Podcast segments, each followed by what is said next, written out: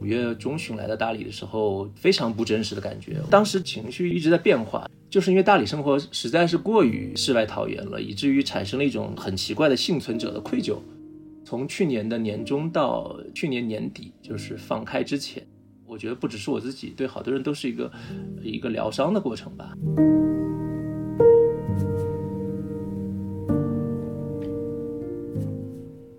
就是你们这些小说家不要老想着找一个世外桃源，等你真的找到那个世外桃源，比如说你搬去大理，或者搬去了一个你认为就是可以不受打扰、安心创作的地方，你就会发现一切都枯竭了。就是你你其实是是要和生活和和真实生活要发生关联的嘛。就是我很难想象说长时间什么事儿都不干，彻底躺平。我我其实挺羡慕这种状态，就是你真正能够做到完全的自洽，就是在你可以做很多事，但你选择不做，或者你有能力做这个事，你有能力够到一件事，就是你选择不去动用你这个事情。我觉得这个人很厉害。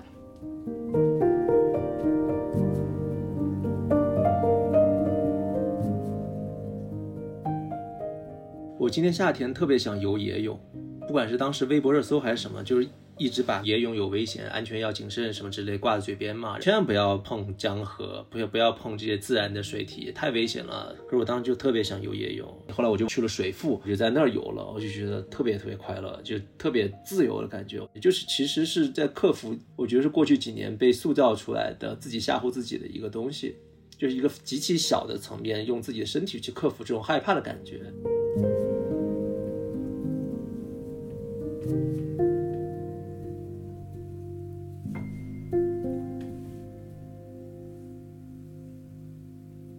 众朋友们，大家好，欢迎收听这一期的不合时宜，我是王庆。今天呢，来跟我一起主持这期节目的还有我的两位老搭档若涵跟孟尝。大家好，我是若涵。大家好，我是孟尝。对，其实我们三个也很久没有在一起这个录制节目了。然后今天同时还有我们的一位嘉宾，也是我们几位都非常喜欢的一位这个记者前辈和作家杨潇老师。那也请杨潇老师跟大家打一个招呼吧。不合时宜的听众，大家好，王青好，若涵好，孟尝好。杨潇老师今天应该是这个刚刚结束了短期的旅行，然后也是在几十分钟之前刚刚回到住处，所以我们就。这个也是马不停蹄的跟他约这一期录制，所以也非常的感觉有确实是旅行作家的一个一个风范，旅行和这个工作都不耽误。我其实是很早就在读杨洋老师的东西，然后这个早年是从他在做记者的时候，在报社的一些这种调查新闻作品，然后到最近几年非常火的一本书叫做《重走》，写了他在去重走当年西南联大的历程中的一些一些经历，也是非。非常厚重、非常严谨，然后也非常有趣味的一本书。然后这本书大概应该是在两年前出版。然后当时我们其实就想找杨骚老师来录一期节目。因为若涵今天跟我说，他在看这个聊天记录的时候，发现其实两年前就约过，但是后来对，当时好像杨潇老师正在写《重走》那本书，然后你告诉我四月份会交付，然后不知道为什么生活的忙碌冲淡了我们的记忆，最后都忘记了这件事情。但是缘分又让我们今天聚在了一起。所以还是还是很熟悉的，对，而且我跟杨潇老师也算是有挺多交集的，因为我其实，在大学的时候，第一家实习机构就是南方人物周刊，然后那个时候我记得人物周刊的杂志社有一面墙，然后那个墙上都是各种各样的封面报道，然后当时很多封面报道都是杨潇老师写的，所以我们作为想要从事这个行业的后辈吧，可以说有时候也是看着这些。优秀的前辈们的报道，然后走进了这个行业。但是后来时代的巨轮滚滚压过，然后我们后我后来跟杨森老师再见面，居然是在一家北京的时尚杂志。然后我们妄图在这家时尚杂志做一些深度的特稿。然后现在我们两个 end up 都作为独立作者，以各种各样的方式谋生。我觉得还是说明了一些时代的一些变化吧。或许我们之后也可以展开聊一聊。但是就是也很高兴可以以这样的形式跟杨潇老师重新的遇见上，然后重新的去对话这几年的生活和一些感悟。哇，原来还有这样的历史，对。我觉得其实可以就从这里聊起，因为其实今天会有这个播客的这个契机，也是我在十月份的时候短暂的回了一趟国，然后当时正好应该也是赶上了这个杨潇在北京的一个很短的一个一个契机。当然那次的那个饭桌上大家都是媒体人，然后我发现那天去 吃那次饭的所有的其他朋友都来过我们的节目，然后只有杨潇还没有来过。于是就对很就很快，于是约约上约上了这期，怎么是成为一个 formal 嘛？就是 没有没有没有。当天有一个这个细节，就是我们所有人当然应该都是说好那天会十一点半到，但是大家最后都迟到了，从五分钟到三十分钟不等的时间，只有杨潇是第一个就提前了五分钟到的。然后到了之后，他跟我们说，他说啊，对，其实我今天早上在来之前，我还在星巴克先写作写了四十分钟。然后才过来，然后于是我们所有人都觉得非常的愧疚，就是这是什么自律型的作家。然后加上因为也知道你现在的这个生活状态，其实写作是一部分，然后旅行，然后包括可能现在这个 base 其实是在北京和大理中间这种两地的一个旅居，然后可能中间还间歇会穿穿梭一些这个短途的旅行。所以我觉得也许可以先，我们就 catch up 一下，就从重走那本书写完出版之后到现在，可能也有两年多的时间。那这个时间里面，你具体是在忙些什么？现在的生活状态怎么样？也许可以先从这里给我们的听众朋友们就是介绍一下。我补充一下，那天就是我我好像是提前呃两分钟还是一分钟到。你好严谨，反正是就是肯定是提前到了，而且第一个到的，对，而且我当时说的话，除了那个，除了说我我写了那个东西，我说第一句话是说，你们居然让一个从大理来的人第一个到了，是的，是的，你好，你记忆好好，而且你好严谨，感受到了这个前调查记者的威力，就不能随便转述，啊，天哪，对，五分钟 fake news。反正就是，其实我我二零二，因为这本书就重走是二零二一年四月四五月间出的嘛。其实然后那一年就在努力卖书，就是也做了好多活动。反正现在想起来还挺幸运的，就是因为三年疫情刚好那一年是相对来说比较比较宽松的一年。基本从四月二十三号读书日开始那场北京的活动，接下来去了好多城市做了蛮多活动，可能做了有有七八场八九场吧。然后一直做到九月份都没有受到影响，到十月份，那当时我们想的是把终点放在昆明嘛，昆明就是旅行的终点，也是分享的终点。结果到十月份，就是形势一下就延下延下来了，所以到昆明的活动到现在也没做成。这次我就刚刚从蒙自回来，是因为刚好蒙自新开了一个。西南联大先锋书店，所以就最后在云南的唯一一场活动是在蒙自，蒙自做了，就是兜兜转转两年多之后，在一个算是滇东南的一个小城，红河州的一个小小城做了，但其实也某种程度上算一个冥冥中的事情吧。你就想想当时旅行团那帮学生，特别是我们最关心的那个文法学院的学生或者那些老师，他们到昆明其实也就待了三天，然后很快就坐滇越铁路去蒙自了嘛。因为当时昆明校舍不够用，所以整个文法学院就。搬到了蒙自，然后他们就住在那个南湖旁边的格鲁士洋行，现在这个建筑都还保留着。然后恰好这个前锋书店就在南湖中间的岛上面，所以离那格鲁士洋行他们当时算是学习和工作的地方，也就只有半个湖之隔。所以就是有点虽然世事难料，但是好多事情就是又兜转回来这种感觉。嗯，我其实，在二零二一年那年卖书的时候，卖书的时候，我现在想起来，因为我有个好朋友最近又出新书了，他就跟我说做活动真好累啊。我我说可不是嘛，我就特别能体会说做活动那种累，因为就是你好多话得翻来覆去说，你也不能假定说这波读者知道你之前对另外一波读者说过一样的话，所以你得尽量说的有有创意一点。加上嗯，其实交流的过程，包括就输出的过程也是蛮大的消耗，所以我就。那段时间其实还挺累的，我那时候就特别想去大理，好想赶紧把书卖完，然后就在大理写下一本书，就没想到就卖了，卖了还蛮久的。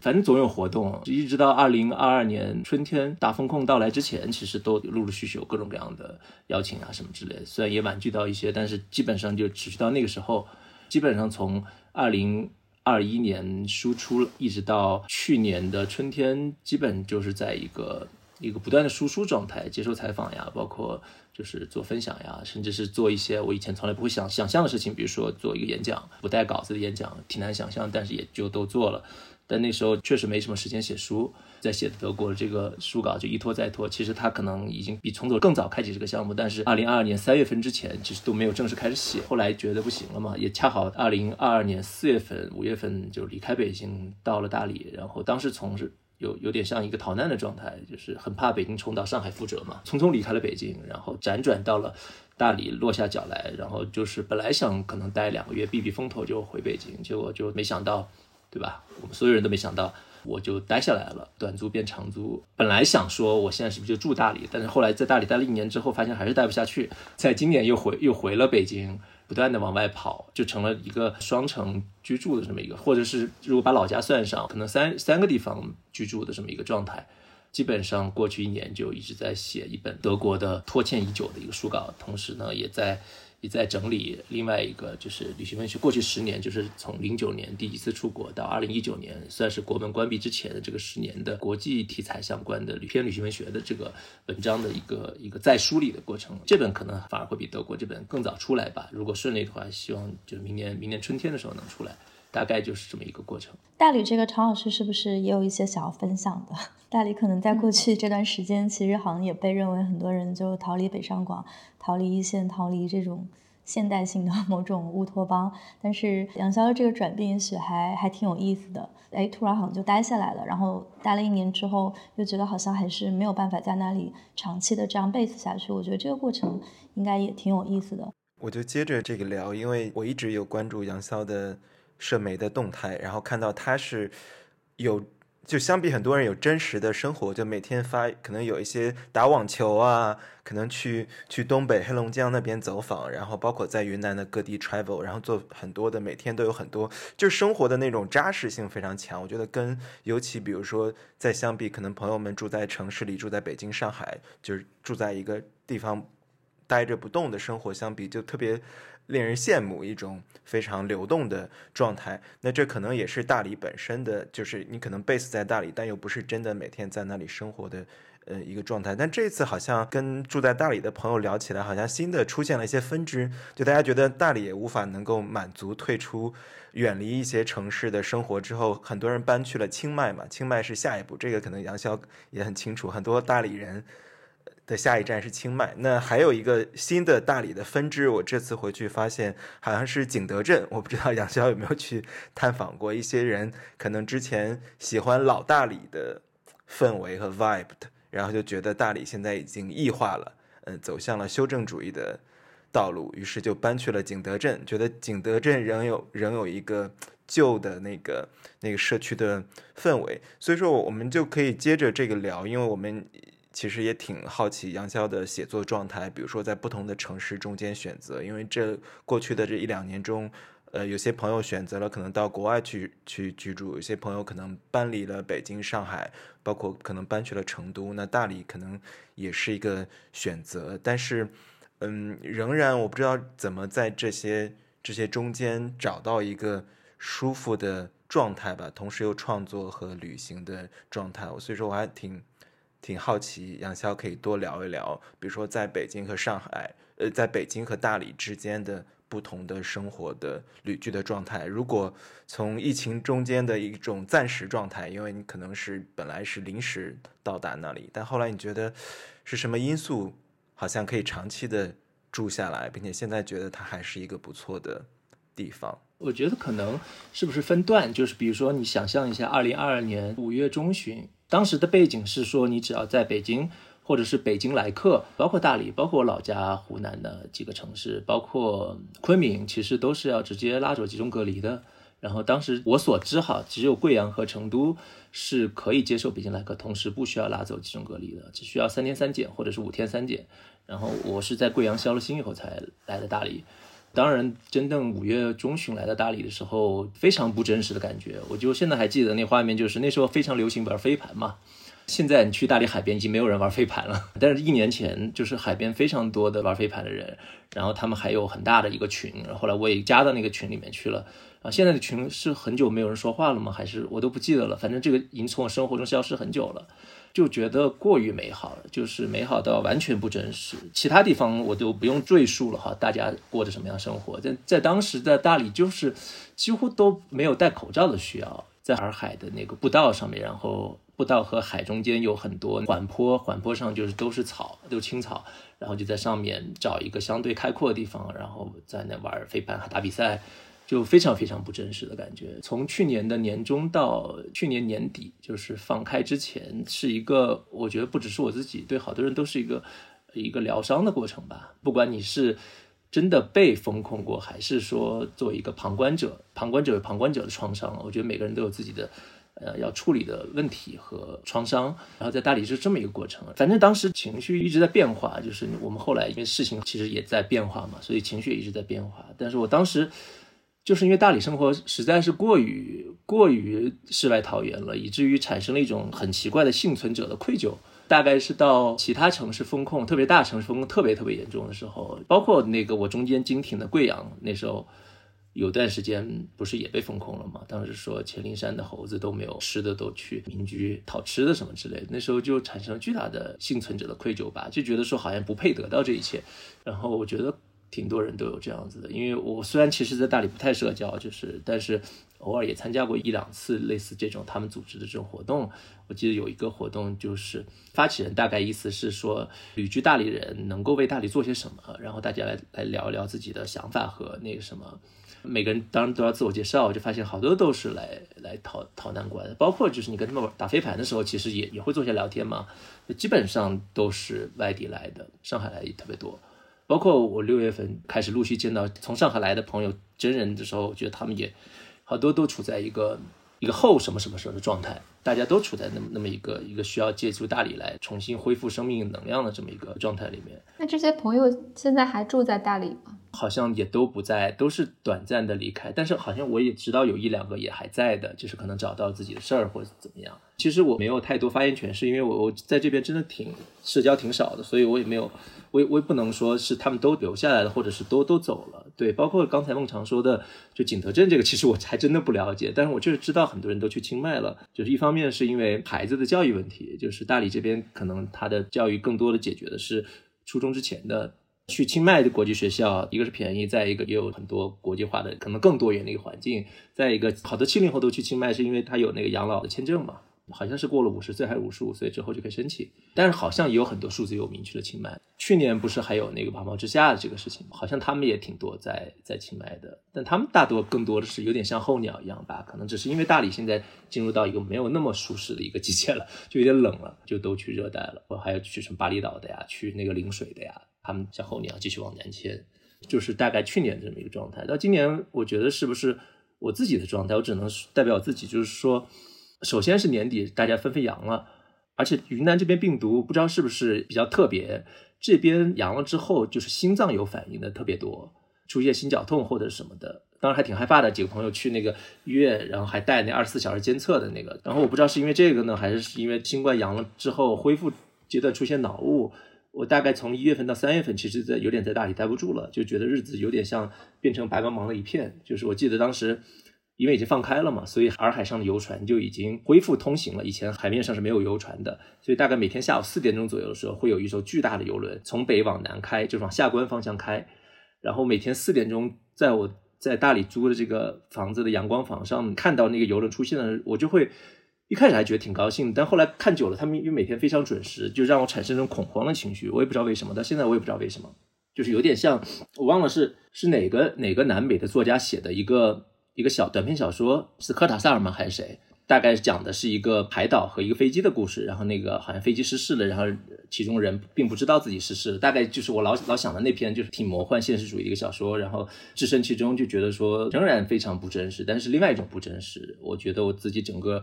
人的状态就是一个呃一成不变的一个白茫茫的，一直处在雾气中的这么一个状态。然后我觉得我可能就需要离开大理一段时间，包括当时写作效率其实也也骤然下降。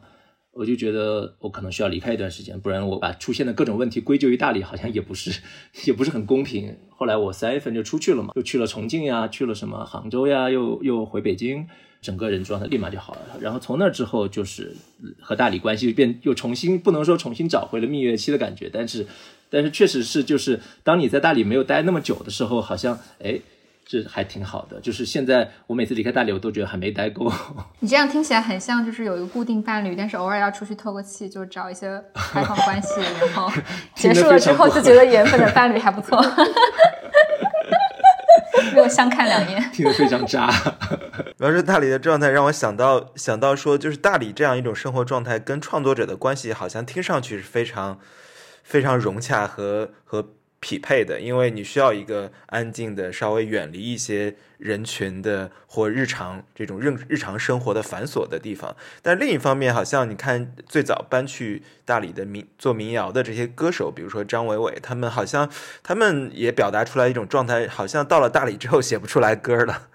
就是这是一种非常非常奇怪的矛盾的状态，就是它原本是完美的适合安静的创作的地方，但是你有可能过于的呃静好，然后整个你可能没有这种呃日常和世俗生活的带来的痛感之后，好像他那种创作的刺激感又下降了。这还是个挺有意思的，因为之前看张伟伟他们表达生活在大理的状态，于是他现在好像也搬去上海了。哦，是吗？哎，这个我还挺有意思，回头那个我也得找来看一看，因为就是我记得是二零二一年，当时单向街年底的时候，单向街文学节去参加了，然后参加了一活动，然后当时我是在下面听阿乙和其他几个嘉宾来来聊这个事儿，然后啊，我记得当时他说了一个一段话，大意思是说啊，就是你们这些小说家不要老想着找一个世外桃源，等你真的找到那个世外桃源，比如说你搬去大理或者搬去了一个你认为就是可以不受打扰、安心创作的地方，你就会发现一切都枯竭了，就是你你其实是是要和生活。和和真实生活要发生关联的嘛，我当时就还挺挺认同的，对，就是因为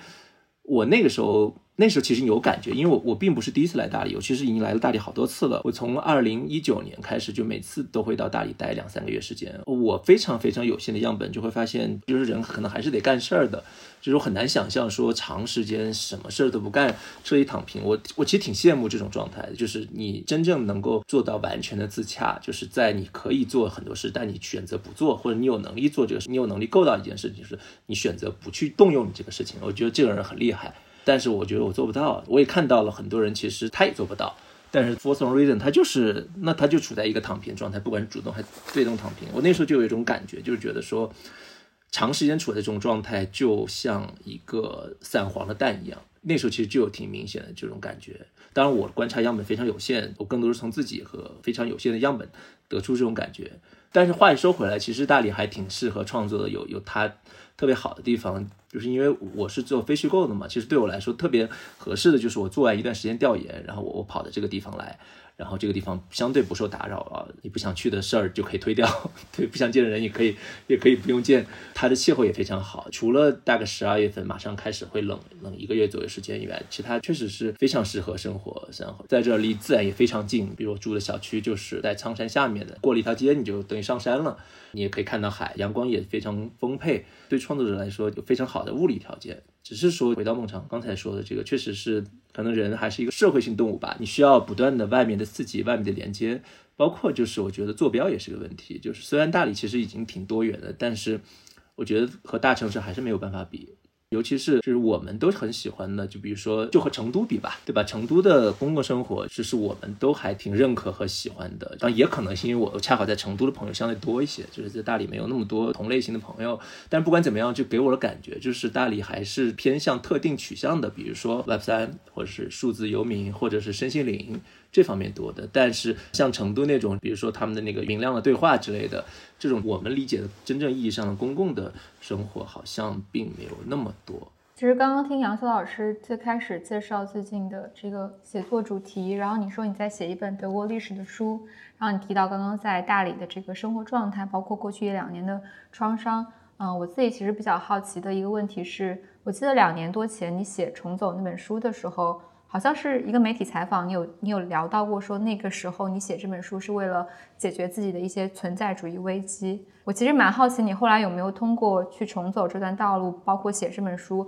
回答自己的某一种存在关于存在主义危机的问题，以及到了现在，然后你重新去写德国历史这本书，因为它其实跟你现在的生活状态是有一些 gap 的嘛，就是你并没有每每时每刻的都生在德国，而且可能那个素材是我不知道你最近有没有来德国去取材，所以。嗯，你觉得这本书它可能跟你当下的这个问题意识的关系会是什么？跟我们当下时代在发生的一些状况的关系是什么？我知道你之前也做过一些关于政治家的采访，包括《南方人物周刊》的报社到现在还有那个昂山素季的那个封面，也是您的成名之作之一。不知道您愿不愿意被常常提起这件事情？但是对，确实那个也给我留下了很深的印象。那今天的政治，我们也知道，在一个不断的向右转的过程当中，因为我昨天和庆刚刚就是目睹了这个荷兰大选，然后荷兰的极右翼政党获得了最高的选票，所以说，包括前段时间阿根廷的这个极右翼政党，以及很多人会去猜测的明年美国大选会是什么样的一个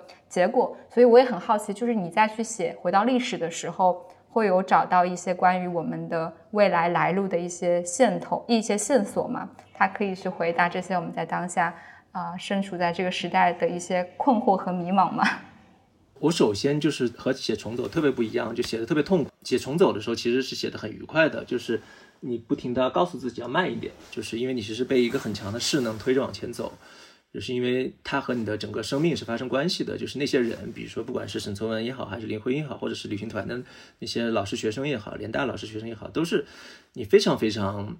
感同身受，就觉得好像还是一个共同体的明确的一个，不只是一国族共同体，而是一个知识共同体，就是是这种感觉。但写德国就就特别痛苦，就首先肯定是因为纳粹十二年本身就太黑暗了嘛，看那些东西，其实我一段时间我都看不下去，特别一开始的时候就看得很郁闷。然后再一个就是，我觉得和我生命没有发生那么多的关联，我更多的是从知识上感兴趣，就是没有从生命上来拥抱这个选题。对，就因为当初就是刚好有一个是柏林文学协会的一个算是一个奖学金，我申请了，那他们要求是写德国有关的非虚构题材。然后恰好我我又机缘巧合又参加过德国的各种项目，然后对德国相对比较熟悉，我就申请了这个，没想到申请上了，那我就一直就写了这个题目，就因为我一直比较关心关心记忆的问题，memory 的问题嘛，就记忆和政治的问题。总的来说还是和生命经验没有发生太多关系，所以就写的很又慢又痛苦，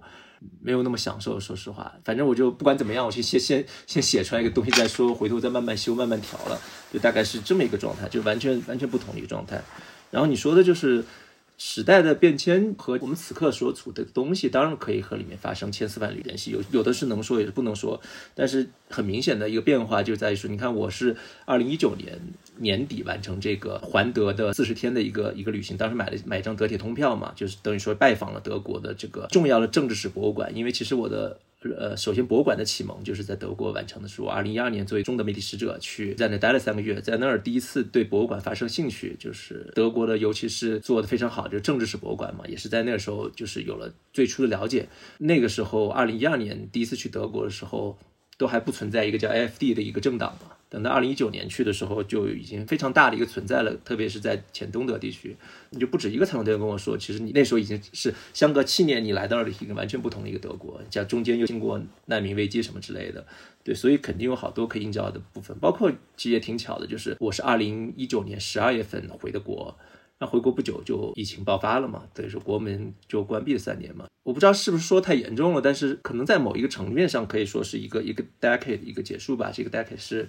是你你身处其中的时候是是有一些当时未曾想到的东西，对吧？就是很多我们视视之为理所当然的东西，你事后看其实是也可能是偶然，也可能是一个特殊的一个十年，只是我们刚好赶上了，经过了，然后它是真实存在的，但它以后会不会还这样呢？我觉得都很难说。对，所以，我我我另外一本书其实是有一个这个视角在里面，就是零九到一九年一个现在看还蛮不一样的一个十年的这么一个一个回顾啊。您是说出境游这段时间，因为恰好是集体出境游在一零前后，对吧？对啊，就是中国的护照就非常好用嘛，对吧？其实很短的一段，但大家都默认为它是一个 default，是一个默认的，一直都存在的一个状态。就是这样子的，就是你随时去哪个国家，就是好像好长一段好几年时间，就是拔腿就走了。机票很容易买，机票很便宜，这个阶段现在看就非常遥远了。虽然它其实就是不久之前。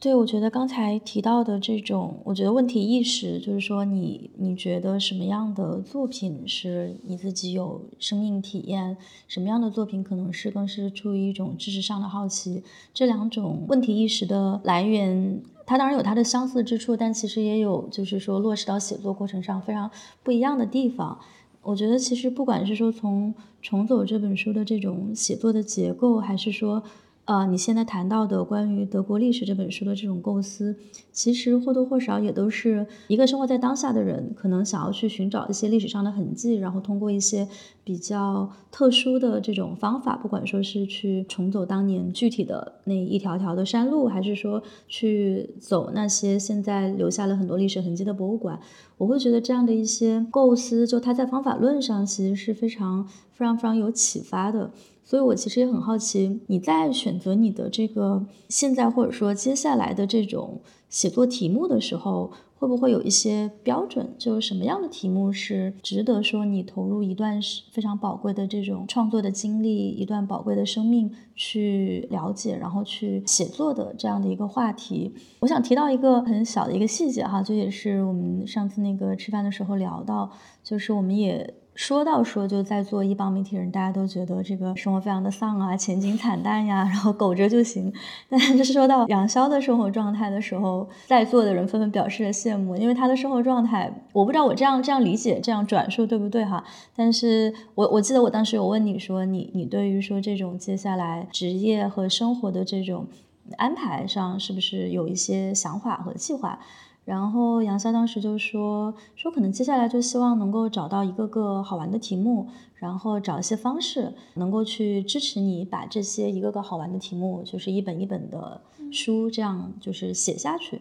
然后我觉得这种非常清晰的一个对于生活、对于职业的这种规划或者说想象吧，其实是我今天在很多我们同辈的媒体人中，包括前辈和后辈的这种媒体人中都。很少会看到的，所以我还蛮好奇你做出这样规划的背后的一个 drive 和你现在会觉得什么样的题目是让你觉得很有意思的题目？刚才就是忘了补充一点，就其实这个德国这个题目最早其实也有情感驱动的，只是说后来越写越淡，就是这个东西就忘掉了。你应该再来一趟，我觉得 欢迎你再来一下。对对对，我觉得一九年德国和二二三年德国是不是又不一样了？对，重新召唤你对于旧爱的 chemistry，对。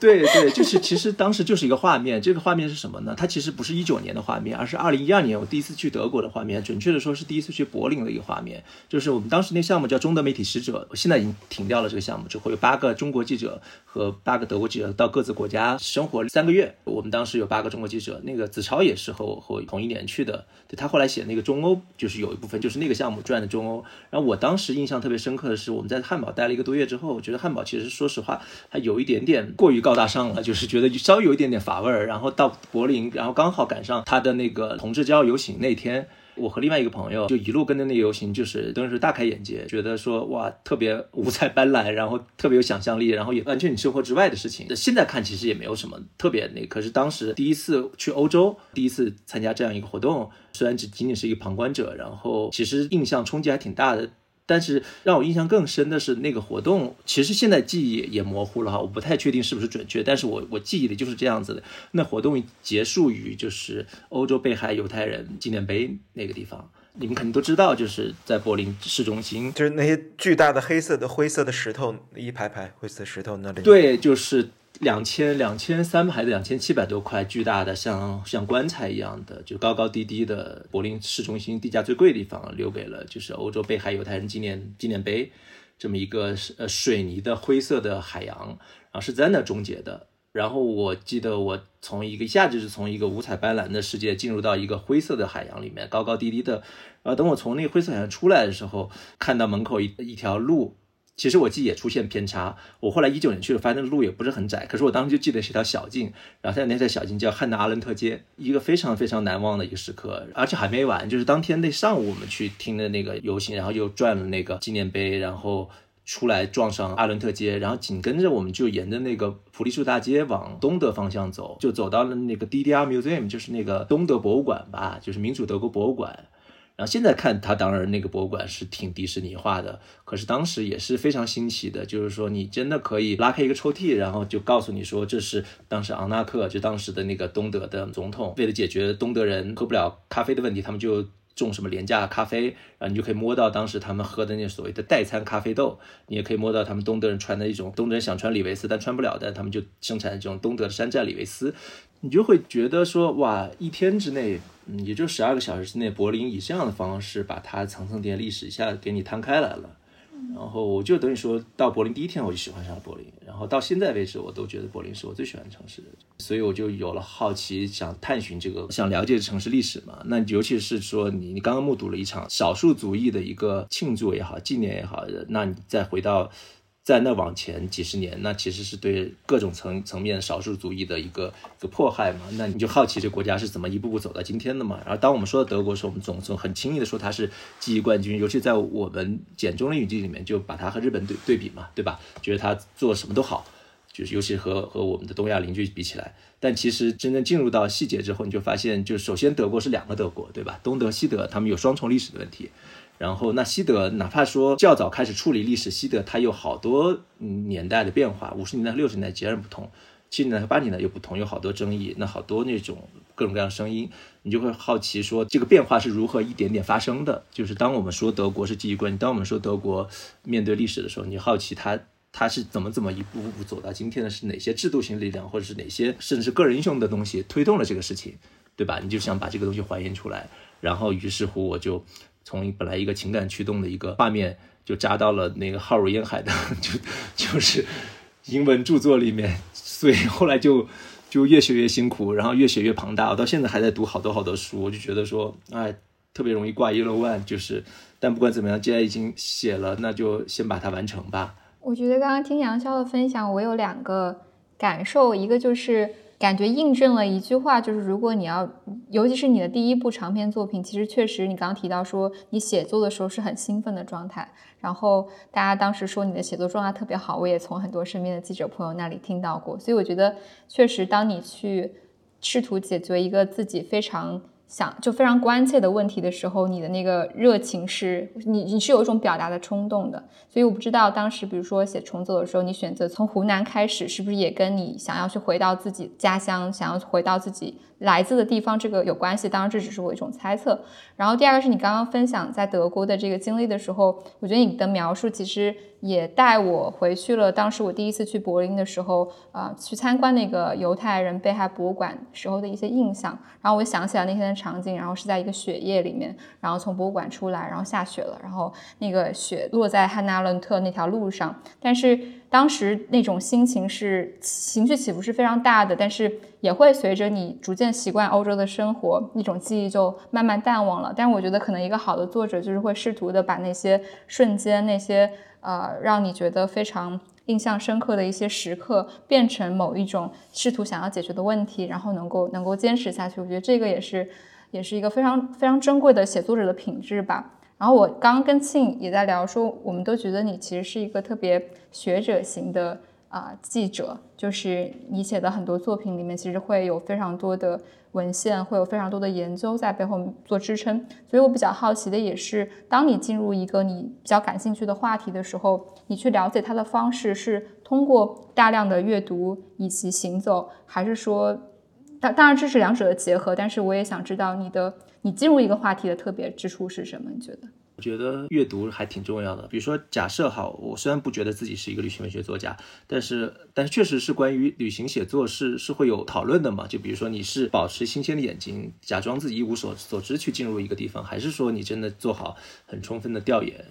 我肯定是后者，我没法想象我我对这个地方一无所知，我肯定是要读好几个月东西。就这也和做记者有关，就是当你发现呃一本接本读下去，你会对自己有有一种一个是信心的累积，再一个就是材料和材料之间会发生碰撞，知道了越多，你就不知道越多，然后会无无限扩展。尤其比如说联大这个题目就是很明显的一个例子，因为它是中国近代是一个特别大的存在嘛，所以你就会发现它其实可以串起万事万物的，但是。串起万事万物这个事情就挺有意思的，一个是它会激发你的分享欲，就是激发你的好奇心，就是你会发现不相干的事物原来中间有联系，这个是写作也可以为之所用。再一个，我觉得和我们这一代人，我记得我以前和那个许知远做过一个谈话，在成都，呃，聊到这个事情的时候，就会你就会发现，好像虽然他是七零后，我是八零后，但是我觉得其实年岁差别并不大，就是好像这一代人，就是我觉得是不是和我们成长的。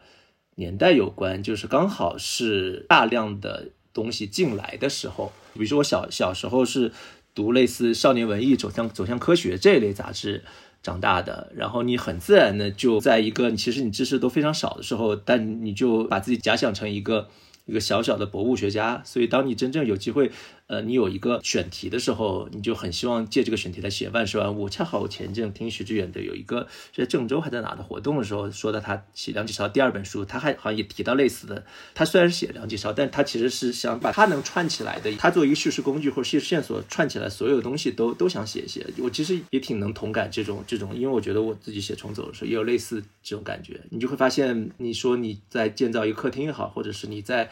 呃，弄一幅全景图也好，你很希望借这种所谓的共识性，就是比如说一九三八年的三月份，一九三八年四月份，当旅行团走到湘西遇到大雪的时候，奥登和伊修伍德他们正在大雪中抵达武汉。呃，同时，比如说伊文斯在武汉拍的纪录片，也可能卡帕正在武汉，确实也实际发生了，在武汉留下了他的汉口的童子军的作品。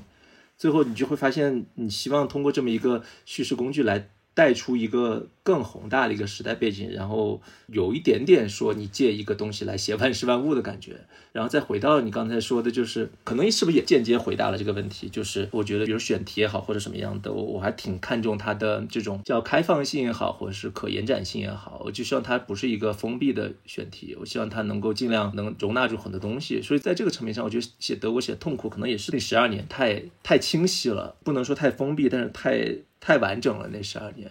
对，其实说到这里，我觉得可以沿着聊一聊，也许可能跟今天的主题没有太大关系啊。但是我想，因为正好你在研究这段历史嘛，最近其实关于这个犹太人相关的讨论，在德国也是有一些有一些这个争议。我不知道你有没有现在有没有再继续这个关心时事？但是因为现在巴以正在发生的冲突，在加沙地区军事发生的冲突。然后，其实国际上也出现了很多不同的声音。美国那边，包括可能在很多的欧洲国家，大家对这个议题上也是出现了非常大的分裂。我觉得这个过程中有一个很有趣的点，我们其实在上一次播客里面也聊到，德国在这次事件中对于这个以色列可以说是几乎无条件的一个支持。我觉得其实也是引发了很多的讨论。这个讨论的背后，当然有很多我觉得需要去理清的这个历史上的一些脉络，包括为什。什么？比如说，德国的副首相会说，以色列的国家安全就是德国的国家安全，因为其实现在犹太人在德国的总人口中占据的比例并不多，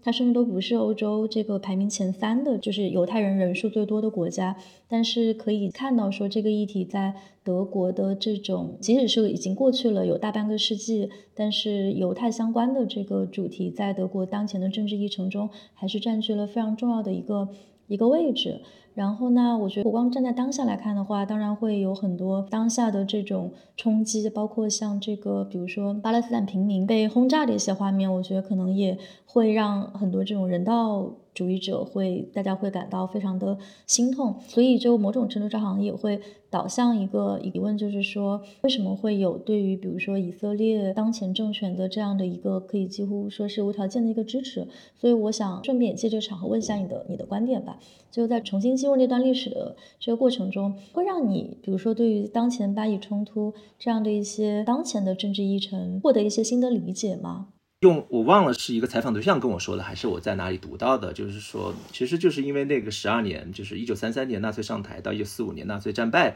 这个十二年，它在德国历史中实在太特殊了，以至于说它像一个巨大的污染源。这个污染源是很奇怪的事情，它不止污染下游，它还污染上游，而且你是无法忽略这个存在。可是呢？另外一方面，在尤其是。八十年代以后会有偏右翼的人，他们一直希望正常化嘛，那左翼就会很警惕，这种警惕有时候也会矫枉过正，就是他们对这种所谓相对化把十二年正常化的这个东西有非常多警惕，甚至矫枉过正警惕。包括就是八十年代末八六年、八七年有个历史学家争论嘛，当时左翼就哈贝马斯和另外一个右翼历史学家，我忘了叫什么名字，有一个争论嘛，就是到底大屠杀是不是 unique 的嘛？这个在德国语境里就非常多不同的理解嘛，那就好多层面可以展开。但总的来说，我觉得就是因为这段历史存在。一直到现在吧，我相信很多人在谈到面对以色列、面对犹太人、面对历史，都会，如果有个心电图的话，他们都会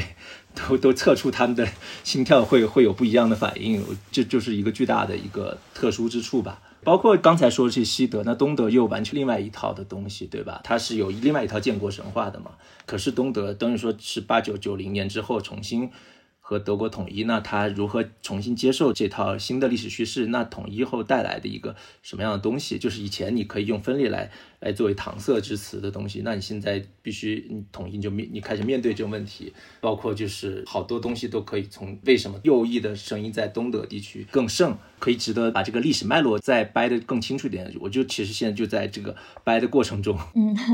对，那我们也希望对等到你这本书兔子成书之后，可以有机会再请你来具体聊一下这本书中的一些一些内容，然后咱们的听众也可以这个期待一下。然后我想接下来去问的一个问题，或者说一系列问题吧，可能跟你的这个呃写作习惯有关。就是作为一个作家，你其实是怎么工作的？我们刚才提到那个细节，就是说。一个是对一个从大理来的人，竟然在北京的饭局上比所有人都早到了几分钟，而且那天早上还去星巴克写了四十分钟的稿子。我们后来就发现，我们对于那个细节非常的感觉非常的大为震撼，对，大为震撼。这是德国式的自律吧？德国哦，哎，我都没想到这一点，但但是我我我还挺喜欢德国的。你这么说起来，就是因为我二零一二年其实第一次去去欧洲，也第一次去德国嘛。我记得当时也也是展开了东欧漫游。然后我记得我一离开德国，我是从那个帕绍出境的，就是走路出境，然后去那个凡是往 CK 小镇那边走。刚去捷克第一天我就被骗了，就 就觉得大家都不守时，然后也都不靠谱，对吧？离开德国之后。对，而且还骗了骗了我钱，然后后来我大吵一通，才才把那个钱换回来。然后那时候就非常怀念德国，我说哇，德国可太让人省心了。就就就，对我之前从来没从这个角度想过。但但是就回到你刚才说的那个，上午去星巴克又写了四十分钟，是因为就是那天刚好就起的比较早，出发的比较早。然后我自己的工作习惯是上午上午工作的，因为上午是最清醒的时候，就是写重走也都是上午写的居多。九点到十二点吃饭之前，就会充分利用这三个小时时间。所以那那个四十分钟恰好我中间就是有这个四十分钟时间，我就尽量能写能写几个写几个，而且就写非虚构到底和写虚构还不太一样，但我也不知道写虚构怎么回事儿，不会写小说，但是非虚构其实有时候是你你知道要写什么了，你只是把它要往前推进而已，所以那个时候四十分钟是真的可以往前走上甚至两百字的，甚至是就并不是一个为了怎么怎么样还是怎么样，它确实是一个有效时间，基本上在这边的工作时间也都是上午起来八点钟九点钟就开始。喝一杯咖啡之后就开始写，写到中午吃饭，吃完饭之后就困了嘛，就很难，效率就就下来了。要么就看书看材料，要么下午就是有时打打网球，有时候去爬爬山，有时候观观鸟，约朋友也都约在下午。下午就基本不工作，但如果上午的工作确实没有完成很好的话，就会有点愧疚，就想着晚上回来，对 对，再补一点，对，大概就这么一个工作模式。但总的来说。就是现在还纯粹放在写作里面，时间一天也没有那么长，就比虫子我说少不少。我希望能在台上来，因为大家可能关于说写作这事儿，特别是作家也会有一个这个经典的一个 讨论，就是说你，比如说你是更是这种自律型的作家，还是说更靠灵感型的作家？就是比如说你是每天你你你，比如说衡量说上午这个工作。效率好不好？是说你上午有没有工作满这三四个小时，还是说你每天会有一个固定的，我今天就要写多少字，或者我今天要写写多少段，然后如果没有写完的话就不离开，以及你会不会有写不出来的时候？哦，对，反正我的评价标准就是结果呗，我倒不是一定多少字，而是说往前推进了多少。这个推进它有可能你最后可能只写了一百个字，可是你搭建了一个一个结构，这个结构可以保证你接下来写三天都不会遇到阻塞。就是以结果来评估自己这三个小时或四个小时这个效率吧。我不太相信灵感，我觉得对我来说就是坐下来比什么都重要。真的是坐下来，坐到椅子上面 是，当当然现在颈椎不好，所以经常站着写。可是打开 Word 一个空白文档，然后真的坐下来写下来，这个事情是是最重要的。而且灵感这回事吧，我也不知道，不知道你们怎么看灵感。我自己是是可能偏发散型的思维，我觉得我我的灵感经常是在不同的材料，这个材料可能是阅读材料，可能和人和人采访的材料，也可能是我自己的观察材料中碰撞产生的。就是我好难想象说，或者对我来说好难想象，就是我枯坐。在那儿能迸发出灵感，而且我觉得可能也和记者工作有关。我们当时特别是在《人物周刊》的时候，就是有时候会面临赶封面的问题，就是因为你它首先是一个职务嘛，就比如说这期我们讨论禽流感，你可能需要一天半之内几个记者合写一个封面，那时候你你就得赶嘛，对吧？你就得凑嘛，甚至是那那时候就经常面临就无米之炊的情况，就是那时候就是最痛苦、最最痛苦的材料不够，你你只能有点填版面这种这种状况。就说到完成一个工作的最困难的部分，其实是把你不管通过采访，还通过文献，还是通过你的观察，把这个材料凑齐了。剩下的部分其实是相对来说是好办的，就是坐下来开始吐血吧。因为当你材料够的时候，也是多年做记者，就会你就会发现自己总能写出来，但你也知道自己总会经历两三天非常非常痛苦的时候，那时候你恨不得把头发都剪短了，因为你觉得头发在耗你的精血。那你没办法，你总会有这个时刻。包括我现在写德国也好，重走棋也有这样的问题，就是你你其实材料都摆在那儿，你知道你可以写出来一个东西，但是你就得熬。我老是想着熬这个词，就是你熬的是无非是熬的时间长一点还是短一点。你可能写一张一万字东西，你熬三天，你就能把一个大的东西磕过去了。然后你写一个长的东西，可能熬的时间更长一点。就我老是用“熬”这个词，显得非常苦。可是事实上就是有有特别特别苦的一个层面的东西，就是说你所有材料都有了，然后你怎么把它熬出来？当然这前提是你所有材料都有哈。就最痛苦的就是没有材料的。想问一个比较飞的问题，就是杨潇老师，你现在还有存在主义危机吗？谈不上了，但是。对当时的所谓存在主义，就我觉得有一个层面，其实很重要的层面，就是我到底要干什么的问题。对，就是你离开记者这个脱离开机构媒体之后，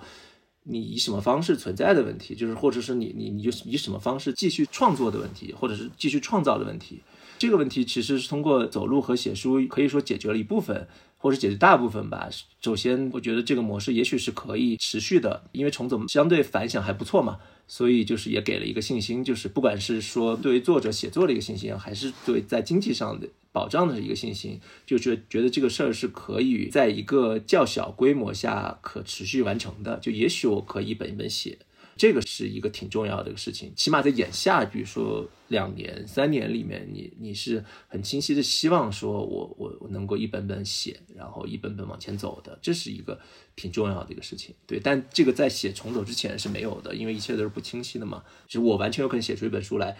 然后在市场没有任何响动和水花，这是更大概率的事情。你说到这一本本写下去，这其实另一个挺好奇的问题是，呃，如何找到？你确认的选题，当然，因为你说一本本写有计划的，有很多感兴趣的话题。我想，可能对于大家可能想到一个题，自己觉得挺有兴趣，或觉得这个题很有意思，可以研究一下，可以写一点，是好像并没有那么难，就是找到自己的母题。但是你如何确定这个题？你可以纵深的挖下去，可以把它写成一本可能花费一年时间、两年时间的一个题。那个点或决定这个题可以深挖下去，成为下一部作品的那个点或元素是什么呢？就是确定自己的那个题的时刻，一般是什么样的要素？觉得说，哎，这个题我可以，我会把它完成一本作品，而不是说只是感兴趣。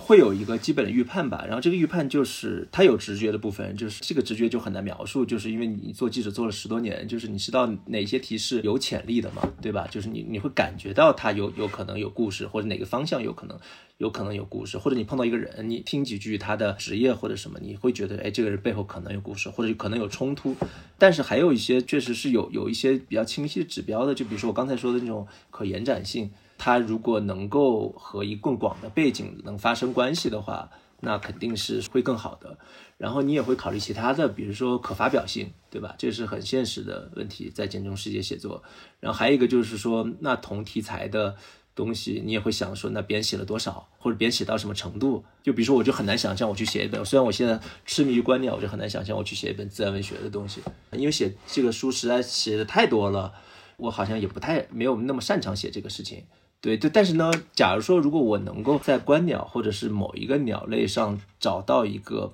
我说找到不是要解决自自己的，比如个人危机或什么之类。不想再解决一次存在主义危机了，就是我就发现好多人都在借助鸟类来疗伤，或处理妈妈去世，或者是和伴侣分手。不是还有一本书叫什么什么十二只鸟儿什么疗愈你之类的，这么明明确了，我就我那我就不要再借助鸟儿来来解决我存在主义。但是我觉得，如果说比如说观鸟这个事儿，或者是对鸟的了解和我做的另外一件事儿，就是八竿打不着的某个事儿，我想不到，我现在想不到什么事儿哈。就假如说能和另外一个事儿发生某种关联，然后这种关联呢，最好不要是。是一个我们都能想到的，就非常直给的关联，比如说疗愈这些东西都是，而是一个相对非功利性的一个关联。我觉得。哎，会不会有种可能的平行结构在里面诞生？也不排除，但是我没想到。但是这会是我的一个习惯的思考方法，对吧？或者说，你就写一个特别特别细的一个东西，就是你肯定不能写鸟类，对吧？你得写一个特别，比如说写一个大理最常见的白喉红臀杯这种鸟，你要么就写的特别细。但这其实更像是一个就是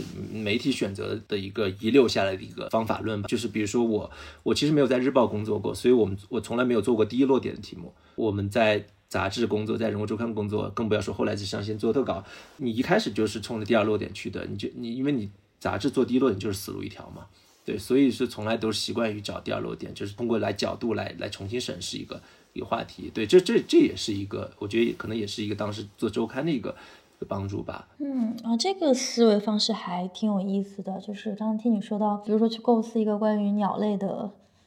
这为什么这个鸟类好像感觉好像你真的要去写一本书这样子？但是我觉得那种思考实验是很有帮助的。就是说，我觉得我记得你之前在一个采访中也提到，就是说。比如说，从人物特稿，或者说这个特稿，这个媒体类的这种长篇的长报道，这个形式，其实在媒体的报道中已经算很重的形式了。可能一篇报道会有个上万字，但是在某个时刻，你仍然感觉到这个上万字的一个篇幅，它不再能够满足你说对于这些话题的一个写作的欲望。然后，那于是写书变成一个可能比较逻辑性的，就是啊，下一步就是可以去从一个长篇的报道变成一个写书。但是我自己最近也在考虑说，比如说写书。这个事情的时候，它其实并不是说你把那个长报道就扩展成一本书，它不是说那种单纯的一个量上的这种累加，不是说你把更多的细节给填满，而是说你写书这个事情本身，你要有一个你为什么要做书，就是它它的这个就是如果用英文里面来说，就它的这个一本书它的这个 bookness 是在什么地方？所以刚刚听你讲了那种，就是说你其实希望说在结构上再去进入一个可能其实大家。习以为常的一个议题，但是你的那个角度，你的那种设置结构的这种方式，怎么去寻找这种各种议题之间的交交叉性？怎么样去体现你的这种叙事的结构？你的这种思维上的穿插？我觉得那个是还还蛮有启发的。然后也联想到，比如说，不管是说重走，还有说你现在在做的德国历史的这本书，他们其实我觉得进入的某种程度上是一个。你可以把它作为媒体选题来做的东西，比如说你完全可以做一个西南联大多少多少周年，然后我们做一个回溯性的这种系列报道。你也可以去讲一个，比如说像纳粹十二年在德国当前社会的痕迹，你完全可以有一个非常新闻性的一个操作方式。但是你其实选择的这个方式，它当然有这种可能作为记者的一个积累，但是更多的我觉得它完全是一个，就是说我要怎么把。这一摊东西就是拆开，然后打乱，然后用一个重新的这种叙事结构去进行讲述的这样的一个过程，呃，所以我觉得听下来蛮有启发的。所以这里也就是导向另一个问题，就是说你会觉得现在在做这个职业作家和之前做这个职业记者这两种身份上的交叉和他的这种主要的不同可能在什么地方？我觉得你刚才说的还其实挺重要的，就是我其实对结构还挺敏感和挺挺重视的，就我会提前想结构、结构的可能性或者结构的潜力，同时你也会想其他好的东西，就是其实也和结构相关的，就是说，那你用不同视角来看一个事情。或者是同一个事情，它的不同的层次可以容纳的不同的议题嘛，它可以和不同的议题对接，然后产生碰撞的出来不同东西。那同时呢，你我也希望能有更多非功利的东西在里面。这是我最近在想一个事情，就是比如说我特别喜欢一本书，就是自然文学有好多很好的作品哈，但是我尤其喜欢那个就是在乌苏里马林中，就是一个苏联的二十世纪初的一个苏联的地理学家，他去考察。中国的其实那时候还算中俄的乌苏里江以东的那叫西霍特西霍特山脉的那边，就乌苏里江以东到日本海那一大片，就是我特别喜欢那本书，娓娓道来，是一个特极好的陪伴者。然后你，尤其是睡前，我都已经看过两遍了，然后我都还是愿意翻一翻，就是觉得你都能听到里面的溪水的声音，听到里面比如说野兽摩擦树木发出的声音，这种感觉。后来我这几天我就在想说，为什么这本书比其他自然文学更吸引我呢？是因为我自己总结是是一种非功利性。在里面，当我写自然，写自然就是写自然，而不是写一个隐喻，而不是写一个解决自己的问题。当然，我重做也在解决自己的问题，也有功利性在里面。不过有时候自己的问题确实也是公共的问题。对，你说的很好，但是我我会辩解说，说我重做解决自己问题只是一个层面的问题，我还有好多其他问题，我并不是只围绕自己的问题来来展开的。我我其实有点不习惯，不管是阅读还是写作者，仅仅围绕自己的东西来来展开这个事情。所以我就特别喜欢，也是最近我在想的，就是那那个书为什么那么吸引我，是它的它这种非功利性，吃饭就好好吃饭，走路就好好走路，然后写森林就好好写森林，就是把它写到一个真正在乎和体验到的一个方式。特别喜欢这种，就是我自己的方法哈。除了结构之外，我我还会有有两个两个挺重要的一个标准，一个是水草丰美，就是我觉得就我希望有更多的闲笔，其实我写特稿的时候，我就挺挺喜欢写闲笔的，但是写书的时候我就非常任性了。写写重走的时候，其实甚至我要我要拉杂写下来都没关系，就是就是我要写的爽。尤其写长沙部分的时候，我就觉得说哇，我就是要要细致描摹我所能窥见的每一个时代的最小最小的一个痕迹，或者是它的形状线条，我不管，我就要写。包括在路上，我就要写，我就要写的爽，因为之前对我的限制太大了。但是我觉得这个背后有它逻辑在里面，就是说它最后是走向一个我我希望走向一个哈做没做到那是另外一回事儿，就是每个人有自自己的看法，希望走向一个水草丰美的一个境地里面吧。那这个水草丰美其实有一个重要层面，就我刚刚说的非功利性嘛，它里面可以住好多东西嘛，它不一定非要住的你最想最想要的那那个，比如说紫水鸡，对吧？你到大理洱海湿地。洱海月湿地公园，你不只想看紫水鸡，虽然紫水鸡是只有在云南能看见的，你也想看看赤麻鸭，你想看看秋沙鸭，你想看看小 PT，对吧？你希望它是一个生态环境嘛？对，它是一个生态系统，这是一方面。我觉得还有一个层面，如果借用中国话的一个概念，就是是有气韵生动，我觉得是氛围感还挺重要的。就是我觉得其实特稿季已经开始比较注重氛围感，可是当你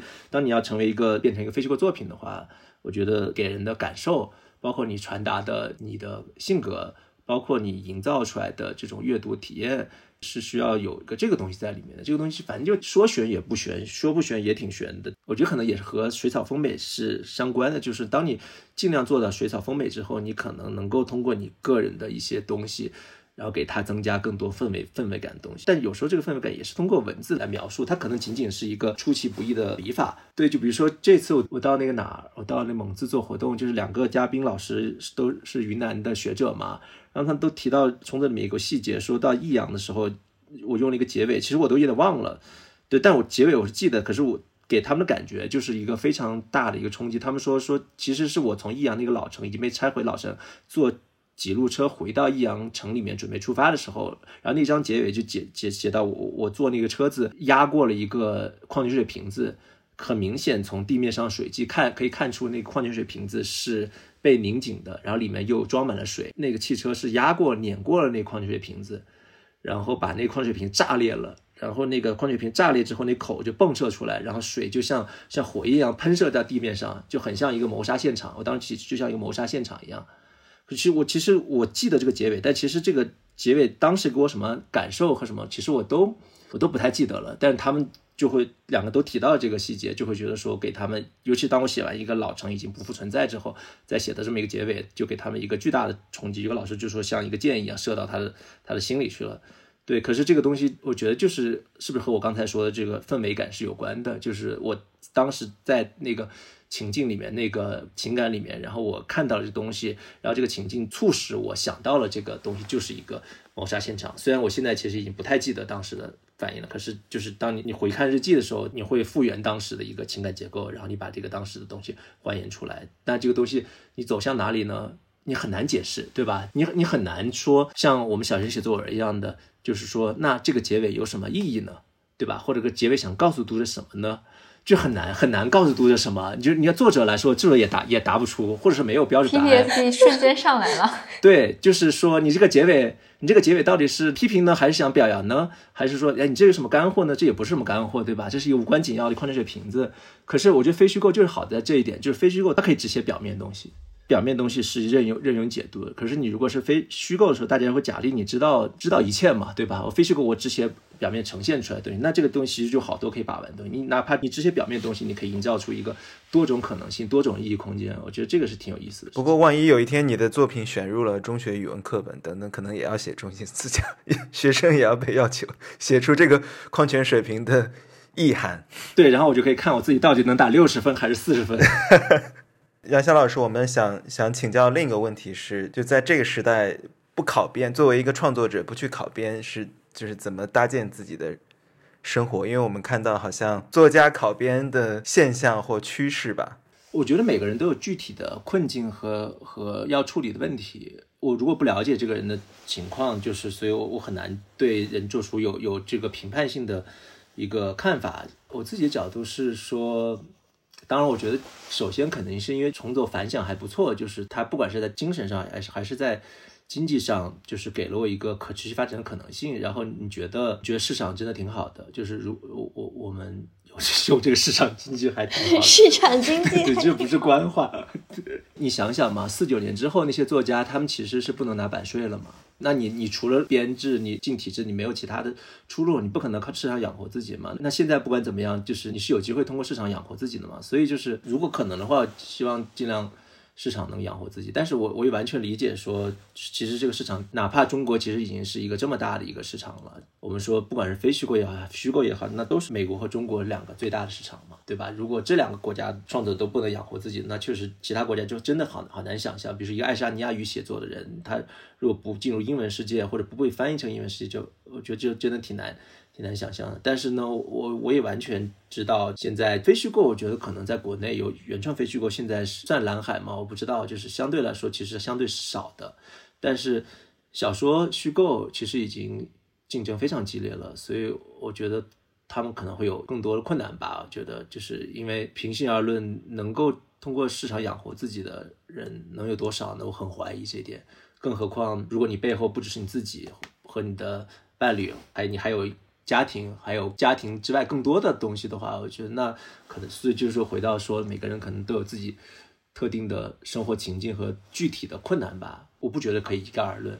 我觉得其实我们可以跳过，就是说对于对具体个体的这种选择的一个评价，谈一些结构性的问题。我我说一下我自己的观感哈，就是当就是也是看到这个新闻说几位其实。还算是比较受市场认可的这种青年作家，然后他们去考编的这个新闻，当时也有很多的解读。一方面，我非常同意，就是杨笑说的这种每个人有各自具体的这种情境，不管说是这个经济上的、文化上的，就是普通的安全感上的这种考虑，我觉得没有太多可以指摘的地方。但另一个方面，我当时其实会很快产生了一个疑问，就是说。如果连这样级别的 青年作家，他们都没有办法通过市场来养活自己，那还有谁可以？因为我觉得那些名字其实也是我相信我们的播客听众中都会比较熟悉的一些名字。所以，如果他们现在取得的这种成就，他们的市场的号召力都不足以让他们觉得能够在市场中靠市场养活自己的话，那现在对于这些青年作家，他们真的面临的问题是什么？我觉得有时候，比如说去一些听一些文。学沙龙听他们在公开场合讲到的东西，大家其实很少会去聊说这个生存的问题。大家可能会去聊说我的创作理念，我想处理的母题，我跟我故乡的关系，我跟我写作的关系这样的一些东西。但是我就是我们其实也确实不应该去忽视说，那作家他是一种职业。呃，虚构作家、非虚构作家，包括记者、媒体人，他也是一种职业。我们现在改革开放都这么多年了，我们其实这个面前的这种选项到底有什么？包括因为我知道，就是改革开放这个梗有点。嗯，不合时宜啊。我觉得其实我们今天对于这种不同生活方式的想象可以有很多种，但是回到每个人最根本的这种底层逻辑上来说，首先还是要要生存嘛。所以我会觉得说，我会更关注说我们现在这个环境，那它提供的这个可能性有什么？我不知道这个杨潇老师对于这个问题会不会有答案哈？就是我其实不知道对于一个青年作家来说，编制意味着什么？就是文联的编制其实意味着什么？就是这这个东西。它的这个实际上的这种 attraction 是是在哪里？我觉得可以不去对这样的一个选择做一个道德上的评判，呃，但是我肯定也很想知道说，那除了这个编制之外，现在你所了解到的，就是对于独立的作家、独立的创作者，想要维持一个这种创作的状态，他如果不想，比如说去大厂打一份工，他现在面前实际上可能有的这种选项具体有什么？我觉得当时在我们北京市那场饭上，当时对我还是有一个比较大的这个 inspiration，就是当时在场的很多媒体圈的文化圈的朋友，大家其实甚至会聊到说，比如说这个怎么处理呃租房、住房，然后投资买什么基金这样的一些问题。然后我觉得特别好，就是非常的接地气。就是我觉得其实我们应该更多的去 聊一下这样，就是去去去多聊一些这样的问题。所以。杨潇老师也许可以对来分享一下你现在目之所及看到的这些模式和你觉得未来的这种可能性有什么？我其实很早就离开体制了，我是第一份工作在新华社嘛，然后后来我工作了四年之后我就离开了，然后到南方报业，等于说就进入到市场化媒体，然后之后就一直待在市场化媒体里边。然后我的路径其实相对来说就是一个并不是主流的路径，主流的我感觉中国如果说文学圈主流路径，其实可能还是媒体只是一个很边缘的一个一个存在。对吧？就是尤其是市场化媒体，应该是非常边缘的一个存在。所以，我我们其实这小波人其实已经挺习惯于和市场打交道。你有读者意识嘛？然后你也希望能从市场能得到回馈。我觉得是是这么一个路径。但是更多体制内的，说实话，我真的不知道。就是钱这个事情吧，就真的是一个很有意思，其实大家都很关心。比如说我我见到一个人，我其实我也很想知道，就是就像王青你刚才说的，就是大家创作谈的时候，谈所有一切的时候，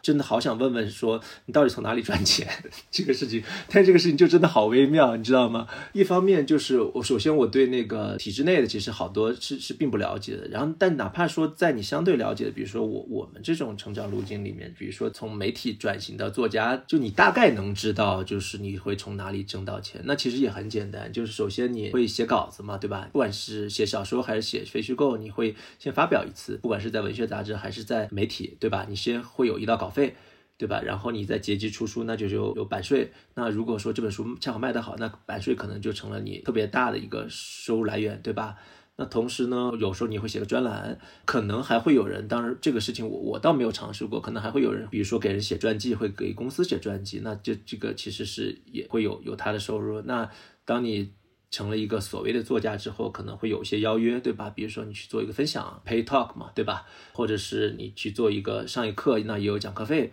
但这些其实都挺微薄的，说实话。如果说你不能够有一个比较比较多的版税的话，其实就你就真的得想办法用其他来来补贴你的创作，就是这么一个状态。那现在这个就是比如说这个出版行业这个版税，它的这个运作大概是怎么样的一种？情况，比如说什么卖到多少算是畅销书，然后大概百分之多少会给到作者？就每个人情况不一样，可能是八到十三之间，八到十二，八到十三之间百分之八到十二十三之间，就定价的百分之多少会给到作者。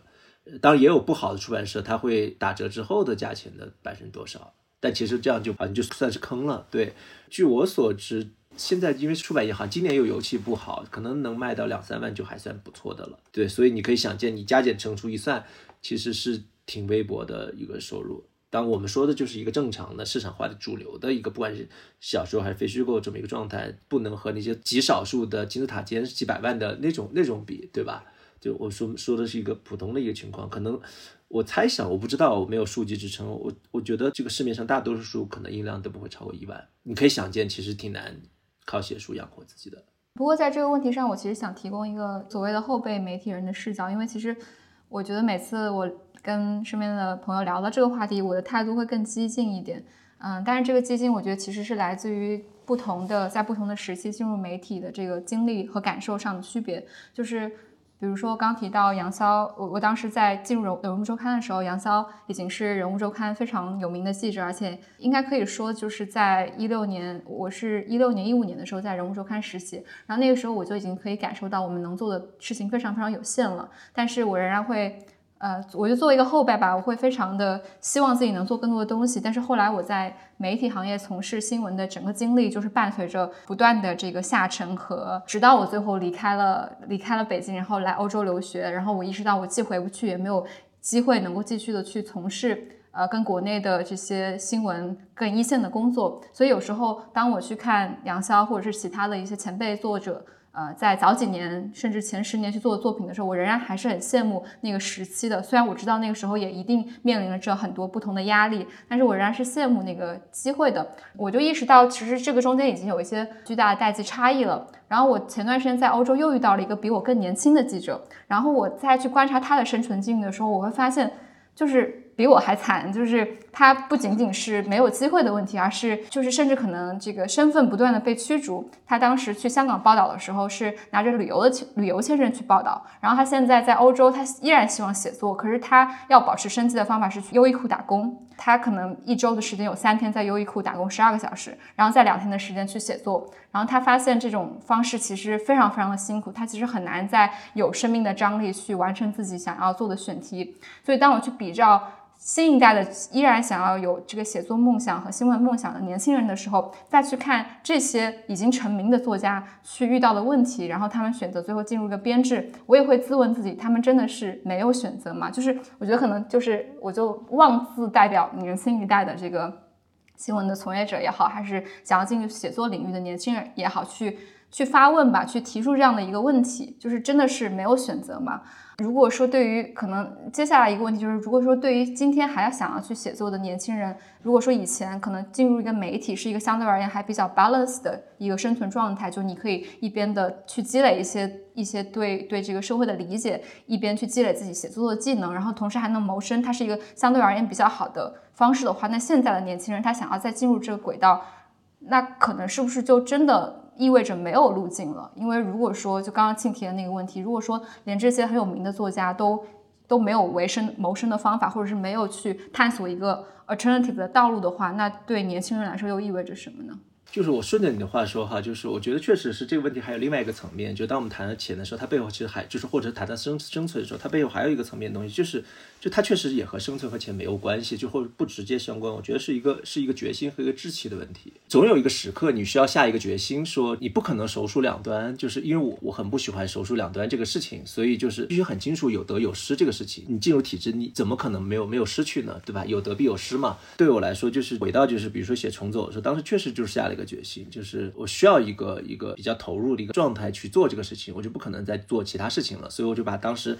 可能还兼着的一些也都停掉了，所以大概是在一九年一九年整整一年左右是没有没有稳定收入的吧，可能还需要下个决心。然后这背后我也不敢说我自己多有志气，可是我觉得志气这个事情还挺重要的，你不能总是回避这个事情，你不能回避这个选择，就是然后你不能总是告诉自己说等我做完什么什么。然后再来做什么什么，最后你就会发现你永远不会做什么什么。再往前翻的一个层面，还有一个就是说，我觉得还是就如果负责任说，如果我真的需要给如果更年轻的朋友们有什么建议的话，我还是觉得说，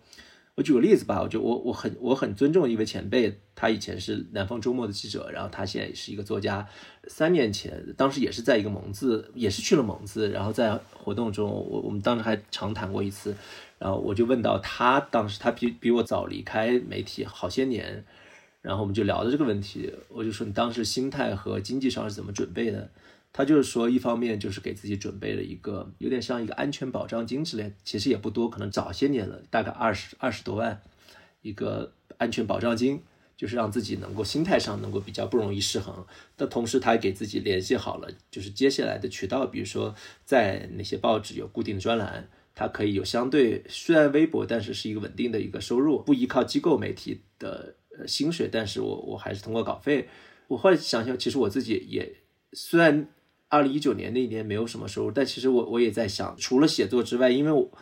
我我也得做好一个准备，就是说，比如说重走。只卖了五千本的话，我我就得可能立刻得找一个工作，就是就是这么一个问题，就是我是做好这个心理准备的，就是如果如果卖的不好，或者是如果如果没有想动的话，那我就找一工作了。确实不能离开这个现实层面来来提来提供任何建议，但确实好像也不必把这个事情想的特别特别特别困难，因为很多时候也是自己吓自己的。说到这里，我补充一点一点观感，就是关于创作者如何生活，然后一个横向比较的视角，比如说在欧洲一个创作者，嗯，怎么生活？因为我们刚才聊到说，一方面是。呃，市场经济上，你能够在市场上销售自己的作品，然后可能获得一定量的，虽然并不多，但是足够养活自己的回报的市场经济的逻辑。另一层面，好像就是比如说在体制内有一个稳定的供给。好像我们说到中文语境的时候，就不得不进入这样一个二元的选择中去。但其实，比如说我们如果看一些，因为我这个这个夏天在呃这个旅旅居巴黎的时候，跟跟好多这个创作者、艺术家，他们整整天会聊到这个如何生存的问题，因为大家坐在一起也都会聊这个，说，哎，你有没有去申请这个基金？我觉得可能另另一维的逻辑是，它既不是纯粹市场的，也不是纯粹所谓的你要向体制投靠的，而是说有大量的公共文化的基金对于创作者的支持。比如说你是写诗的作家，或你是位艺术家、音乐家，你去可以申请一些不同的政府。都有一些文化基金，那你申请这个基金，并不意味着你是一个体制或迈向体制的行为，而只是说。呃，公共的财政，公共财政中拿出一笔钱来，就是来支持一个国家的创作者和那我好像，因为在咱们刚才聊到语境中，就是因为在中文语境中缺少了这么一个第三维的层面，于是我们要坠入到要么在市场上能够获得认可和支持市场经济，要么就要在体制上或更投靠的一个二维的状态。这其实也是对吧？中文创作者的一个。呃一个困境。当然了，那能够在比如说在，因为很多艺术家和作作者提到说，那能够每年持续的得到公共公共基金的文化基金的支持，其实也是已经建立了一些自己的可能。可能成绩取得了一些成绩的创作者，那么对于新的，比如说刚刚开启说我要做一个全职的作家、全职的艺术家的创作者来说，其实能够养活自己在任何国家都是困难的。就像刚才杨潇提到的，你是一个爱沙尼亚语的创作者，对吗？那你在任何一个国家能够纯粹养活自己都不容易。于是，的确就有很多人平时是打零工的。那他可能是刚才若涵也提到说，可能去优衣库。带或晚上就去一个酒吧做 bartender，这非常正常。或白天可能周末的时候去一个咖啡馆做这个咖啡师，或者说有些人可能有一些别的技能，打碟或自由职业撰稿啊，freelancing 做一些别的事情。那这件事情是非常正常的，因为大家默认，呃，或者说这也联系到刚才杨潇提到的志气的问题，就是在任何国家，大家都默认你想要全职的做一个创作者是一件非常非常奢侈，需要非常非常多。呃，运气、忍耐和忍，就是默默的熬，默默的承受一些早期的代价，并且还不一定有结果的事情。因为，就是说到根子上，谁不想做一个全职的创作者、艺术家呢？谁不想？大家不想去打工，做打工人上班，然后全职创作，还能有钱的支持，无论这个钱来自于。呃，公共文化基金还是市场的回报，对吗？而于是我想，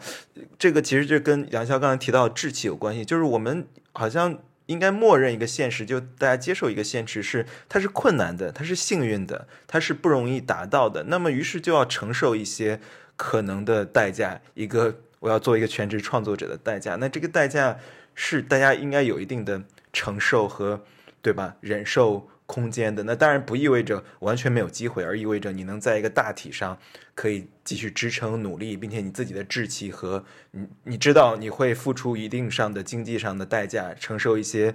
呃清贫的时光，但是因为你喜欢这件事嘛，所以说我觉得这两个 nuance 就一个是体制和体制和市场经济之外的这种这种对创作者的支持是缺失的，另一层面是的确是。并且话又说回来，这个跟中文语境另一个相关的是，我们好像如果说到一个创作者，如果在北京，他平时要去优衣库打一份闲工，然后要去咖啡馆和酒吧打一份闲工来支持自己创作，大家会觉得哇，这个无法忍受。我觉得这这里也涉及到一个社会文化上的社会评价的东西。但你好像在一个欧洲，你去打一份闲工，在博物馆有一个朋友在博物馆里收银，就是在博物馆那个入口处的那个 tickets 那里，呃。售票，大家觉得非常正常，不然你怎么怎么活下去呢？并且也不觉得这有失，比如说体面等等。但是好像中国，嗯，咱们聊到国内的社会文化的时候，就觉得说，哦，你一个创作者都要去打零工了，那你这事儿你不要干了。父母也会说，你赶紧找个工作吧，活不下去了。就好像大家缺少这个中间维度的承受力，要么所有，要么 nothing，就中间没有中间的这些地带。我觉得这也是另一个问题。这当然又拉回到大的层面了，就是因为你现在在写的两个题，一个关于德国，因为，呃，我去年去年把那个《巴比伦柏林》那那部看完了，然后又看了《第三帝国的到来》，就是我们看到德国社会，或者说你在写作它的时候，肯定会想象一些现在一个崩坏的世界，好像跟三十年代。呃，我们可以找到很多这种狂热的、狂热的情绪和一个世界摇摇欲坠的一种一种状态。那你写的另一个作品是关于我们一度以为处于的开放的。开放的十年，但其实是一个短暂的，可能只是一个短暂的窗口。我们都把它当做一种习以为常的状态。呃，大家随便的出境游，有一亿人有护照，然后呃每天都热闹的到全世界去旅行，到处都是中国游客的旅行团，那样一个开放的状态，其实现在看来或许是一个短暂的窗口。那在这样的一个情况下，作为因为你写非虚构，包括哪怕住到大理，由于你。做的是非虚构创作，之前也有记者的这个职业身份。其实，嗯，可能对你来说，以以我们作为读者对你的了解来说，你是没有办法很难真正住在大理，把身子转过身去背对这个时代正在发生的变化的。那你觉得，从创作者或你个人的角度来说，面对这样一个可能大家无论心理上还是事实上脱钩，呃，好像那个随意拎起包就出说走就走到世界任何角落去探访的。呃，这样一个时代或这样一个氛围过去之后，你觉得作为你个人而言，或无论是个体还是作为创作者，你觉得有哪些准备，或者说有哪些应对的情绪上的、事实上的应对呢？就比如说，你下一次可能再到德国或其他地方的这种行走的、游历的、游荡的计划是什么？我觉得有个层面就是怎么说呢？就是我我能想起两两两个事情，一个是我今年夏天特别想游野泳，不管是当时微博热搜还是什么，就是。一直把那个类似是野泳有危险，安全要谨慎什么之类挂在嘴边嘛，然后给大家所有的塑造的一个这个拟态的环境也是，千万不要碰江河，不要不要碰这些自然的水体，太危险了的怎么怎么样。可是我当时就特别想游野泳，大理到。可以去游夜泳，就大理洱海有一个西出海口，它西尔河出海口这一块是一个合法的可以游泳的游泳的地方。可是大理太冷了，大理夏天太冷了，下不了水。然后后来我我在七月份的时候，我就跑到那个宜宾去，因为我就之前有朋友去了宜宾，宜宾是那个岷江和金沙江交汇的地方。然后我就看了，因为金沙江水特别碧蓝碧蓝、碧绿碧绿的，或者是翠绿的吧。然后我就特别想在金沙江游泳，结果那天刚好赶上那个。金沙江是整个比岷江还浑，我等了大概两天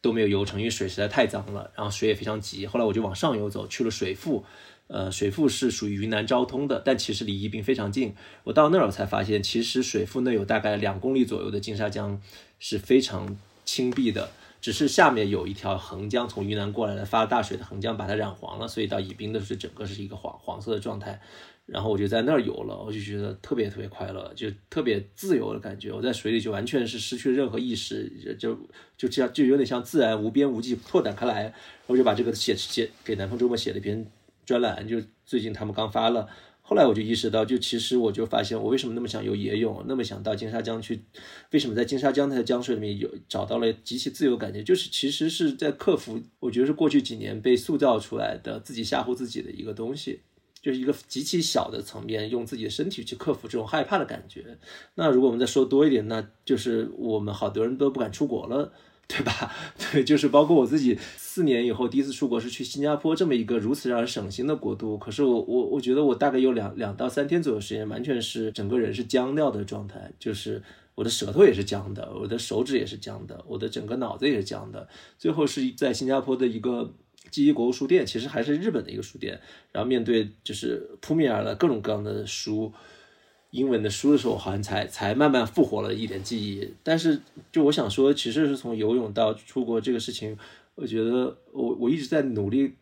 克服一些东西。这个东西其实以前是不存在的东西，不需要克服。但是经过这几年下来，呃，你就需要努着劲儿去去对抗这个东西。我觉得我。到现在还一直在一个对抗的过程中，你当然可以说我们本来不必，本来可以怎么样，本来不必有这个过程。可是既然已经发生了，呢我到现在其实还是我在追上二零一二零一九年。其实某种程度上，我一直在在做这个努努力。其实是在是在你你你只是在追上二零一九年而已。但现在我我追到哪里了？我可能还只只是追到二零一三年，我不知道。这个非常有同感，就是那个肌肉记忆，就你。一旦第一次出来，这个我们之前在节目中，我们三个其实也聊过。这去年，去年我九月刚出来的时候，那是一种非常就是肌肉记忆的恢复，就是需要一段时间，那种感受非常强烈，永远都不会忘记。嗯，并且这些年，其实你在就是这一年过去一年来，以为世界的恢复，大家以为这个脱钩也好，或者说大家这种心理上的距离是是疫情的因素，但是好像。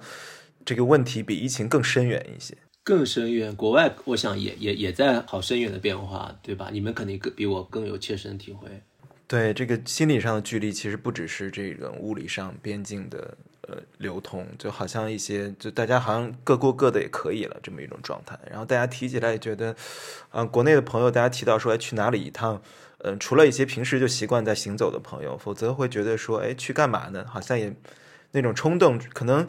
亚洲感觉好一点，就一提到可能其他，比如说欧美跑一跑，或者说其他地方，觉得是一个非常陌生和不确定感很强烈的感受。长久不出去以后，你好像也就失去了非出去不可的理由。就是，但是这我觉得这也是我我自己经常在想的要克服的一个一个东西。那那可能它也是一种惰性，或者是一种，它如果没有害怕，它也是一种惰性。就是我觉得就是一个克。就是一直在克服的过程中，就是不断通过心理暗示，有时候能能克服了，有时候克服不了，有时候能追上也追不上，是这种感觉。刚才说的出境游，我也我跟一些做出境游的朋友聊了，这次回去就大家基本上也感觉是可能缓慢的恢复，也要到明年，甚至说恢复到二零一九年已经不可能了。这当然是一个非常决绝的或者说悲观的判断。但是我想，可能看现在各个国家好像也已经习惯了没有中国旅行团的存在，就是别人的旅游业也没有垮掉，这是一个可能令大家都有点大吃一惊的一个一个结果。而且我觉得另一个是，就是除了说这种实际操作中航班的频度、航班的价格、出境游的这种便利的程度，除了这些比较 practical 层面的东西，我觉得也还有一个就是双方对互相兴趣的丧失。就是以前的时候，你总还是会觉得，我虽然这个长期生活在国内，但是我想要去了解一下这个外面世界在发生的东西，我说不定还想过去待一待、度个假。呃，旅旅游、上个学，甚至就是投资，呃，就是做点生意，就是我觉得那种实际层面的一些交往的可能和这种知识上的一些兴趣是在的。但是过去这三四年，一个就是比较明显的变化，我觉得除了说国内的朋友，大家可出去可不出去的，现在就会觉得，哎，那了解外面的世界干嘛呀？就是有有啥意思呢？就跟我有什么关系？就我会觉得。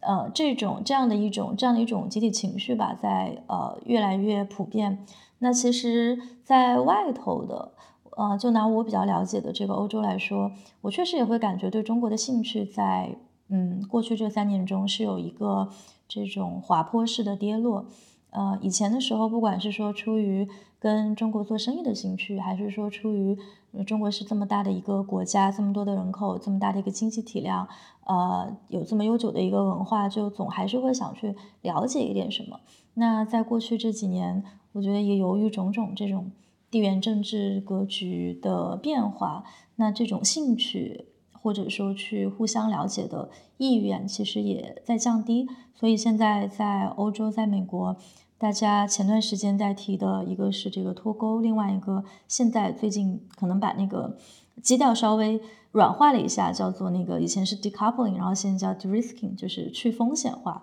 那我觉得这种情绪其实也是从政策制定层面到普通的老百姓都普遍存在的一个现象。那其实我觉得对于我们这些身处在中间的人，呃，也会是一个比较比较艰难的一个一个时代吧，因为你也会开始去反思说那。在在在过去这种双方的意愿、兴趣，包括实际的便利程度都很完善的时代中，呃，我们曾经享受过的那种、那种、那种便利、那种开放程度，它也许可能真的就是像我们在开始的时候说的，是历史中的一瞬。然后现在，可能我们经历了一个就是比较特例时期，现在只是历史又回到了它的这种呃惯常的一个轨道上。所以我觉得这个可能也是再回到说，就是我觉得，呃，杨潇的很多写作就是会在历史中你会看到一个更深的一个脉络，然后不管是说从历史中去呃寻找说历史当时当时事实上是发生了什么和跟今天的当下怎么产生关系，呃，回到这个点上，呃，就还是有有有非常重大的这种意义的，就是我们现在到底是身处历史周期的哪一段啊？你好厉害，一下子就 就让让我来，就好 自主的素质。